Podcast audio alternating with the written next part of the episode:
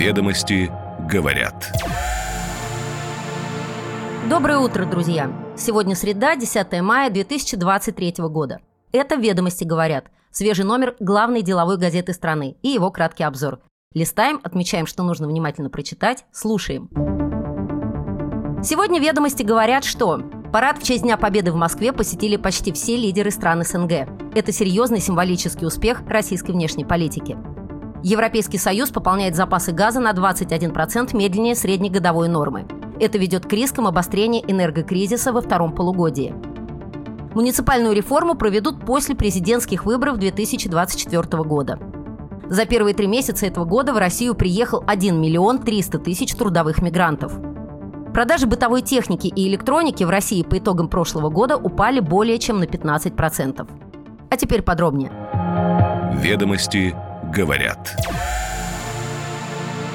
Парад в честь Дня Победы в Москве посетили почти все лидеры стран СНГ. Это серьезный символический успех российской внешней политики. Во время Парада Победы на Красной площади рядом с президентом России Владимиром Путиным и ветеранами Великой Отечественной войны находились президент Казахстана Касым Жамар Такаев, президент Киргизии Садыр Жапаров, глава Таджикистана Имамали Рахмон, глава Узбекистана Шевкат Мирзиёев, президент Беларуси Александр Лукашенко, президент Туркмении, ассоциированный член СНГ Сюрдар Берды Мухамедов и премьер Армении Никол Пашинян.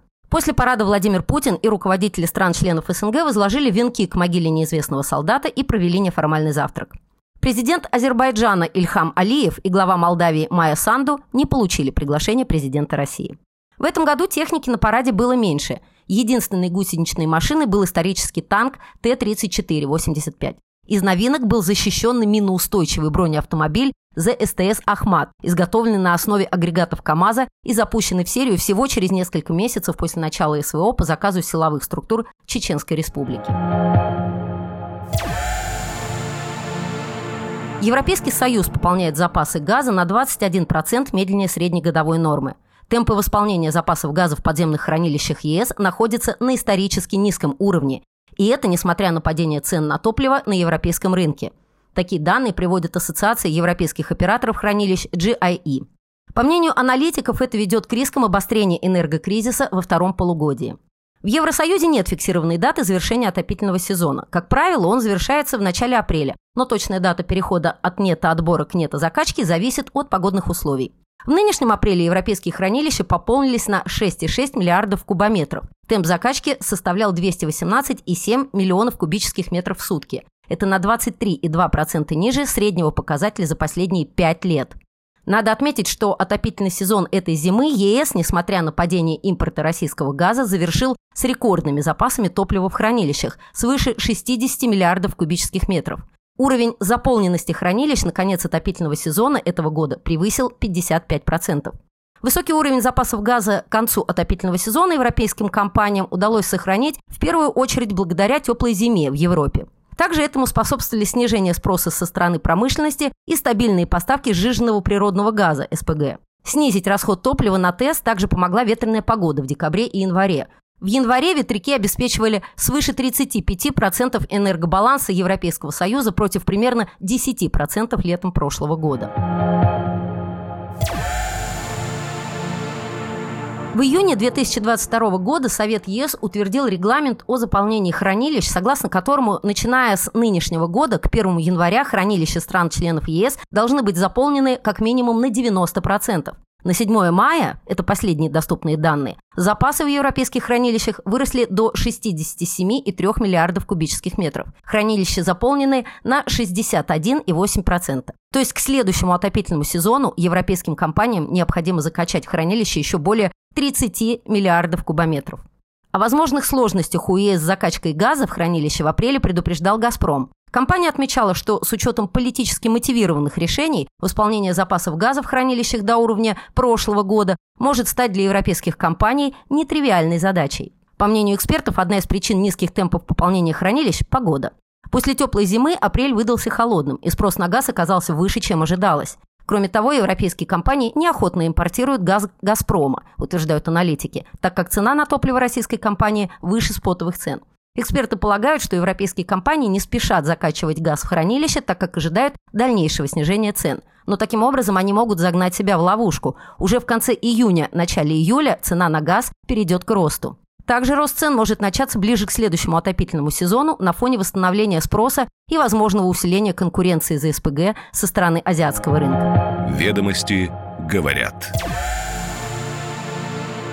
Муниципальную реформу проведут после президентских выборов 2024 года. Власти решили отложить рассмотрение законопроекта об МСУ на поствыборный период. Об этом сказали ведомостям три источника, близких к администрации президента.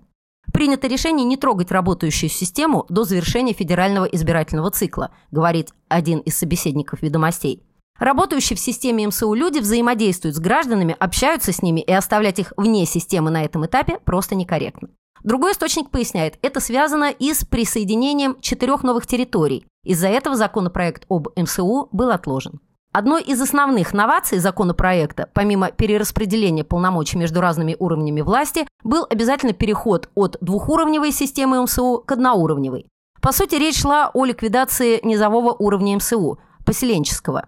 Эксперты неоднократно говорили, что концепция законопроекта меняет систему, дистанцируя граждан от тех, кто на местах представляет власть.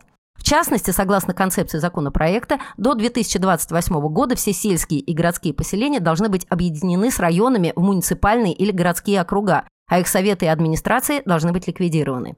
Поправки ко второму чтению, а их поступило уже более 900, по-прежнему собираются, хотя их поток и приостановился, заявил ведомостям глава Комитета Госдумы по госстроительству Павел Крашенинников. Работа над законопроектом не прекращена, она идет, но в вялотекущем режиме. Мы ее не ускоряем и весеннюю сессию выносить его на второе чтение не будем, отметил депутат. По его словам, комитет отслеживает становление муниципальных образований в новых субъектах. Кроме того, после принятия закона о публичной власти изменились компетенции у регионов, и часть из них сами решают оставлять двухуровневую систему МСУ или вводить одноуровневую. По муниципальной реформе пока не удалось достичь консенсуса, в том числе с губернаторами. Да и, как отмечают эксперты, вопрос оказался сейчас не самым важным в российской политике. Реформа фундаментальная, она требует тщательной инвентаризации полномочий и финансовых источников для каждого уровня власти. Стоимость просроченных обязательств заемщиков перед микрофинансовыми организациями в марте-апреле достигла 13-18% от общей суммы задолженности. Об этом рассказали ведомостям представители сервиса по возврату проблемной задолженности ID Collect и агентства взысканий Filbert. Этот показатель приблизился к рекордным ценам 2021 года, когда среднее значение за год составляло 13,7%, согласно статистике Национальной ассоциации профессиональных коллекторских агентств. По данным аналитиков, весной этого года цены просроченных обязательств МФО составляют 13-15% от общей суммы. Со ссылкой на экспертов ведомости говорят, что если еще два месяца назад долги продавались по 10-11%, то сейчас ценник достигает 17-18%. Средняя цена продажи цессий, переуступка прав требования выплаты третьему лицу, МФО выросла на 20-30, а то и все 50% в марте-апреле текущего года относительно аналогичного периода прошлого года, утверждают эксперты. Ведомости говорят, что в начале 2022 года рынок продажи проблемных долгов микрофинансовых организаций столкнулся с обвалом цен. Но сегмент просроченных долгов, как и финансовый рынок в целом, уже адаптировался к новым реалиям и восстанавливается. Экономические и регуляторные потрясения 2022 года, уход иностранного капитала, мораторий на банкротство и так далее, успешно преодолены. Для МФО сейчас характерна продажа долгов с коротким сроком просрочки, маленьким средним чеком до 30 тысяч рублей, небольшими по объему лотами, говорят эксперты. Средний срок просрочки уменьшился на 40% и составил 370 дней, а качество портфелей выросло. Среднее содержание основного долга в общей сумме было 40%, остальное пени, штрафы и так далее в 2022 году, а в 2023 уже 50%. Все это привело к увеличению спроса и, соответственно, цены, объясняют аналитики. С другой стороны, у покупателей за время вынужденной паузы прошлого года накопился достаточный объем свободных денег для покупок. Еще одна причина повышения цен просрочки у МФО – появление новых крупных интересантов – банков и коллекторского агентства ПКБ, которое раньше специализировалось по большей части на банковских долгах. В марте-апреле банки выкупили около 5-7% выставленных на продаже цессии МФО, говорят собеседники ведомостей. Это довольно большая доля. Ранее на этом рынке они приобретали проблемные портфели разово и в объемах, не влияющих на поведение цен. Ведомости говорят. Приток трудовых мигрантов в Россию вырос в первом квартале в 1,6 раза. За первые три месяца 2023 года в Россию приехал 1 миллион 300 тысяч трудовых мигрантов, следует из статистики ФСБ, опубликованной в единой межведомственной информационной статистической системе. Эксперты считают, что это поможет снять напряженность на рынке труда. Ведомости говорят, что основной приток трудовых мигрантов произошел за счет приезжих из Узбекистана, затем по убывающей Таджикистана, Киргизии, Армении и Казахстана. Работать в России захотели и выходцы из более далеких стран. С этой целью въехали, например, граждане Бенина, Гаити, Малави, ОАЭ и Доминиканы, пока по одному гражданину из перечисленных стран. В зависимости от ситуации происходят изменения в численности миграционных потоков, но в целом они стабильны уже лет 15, отметил ведомостям член Совета по межнациональным отношениям Евразийской организации экономического сотрудничества Юрий Московский. Как приезжало в Москву 600-700 тысяч рабочих мигрантов лет 10 назад, так и сейчас, сказал он.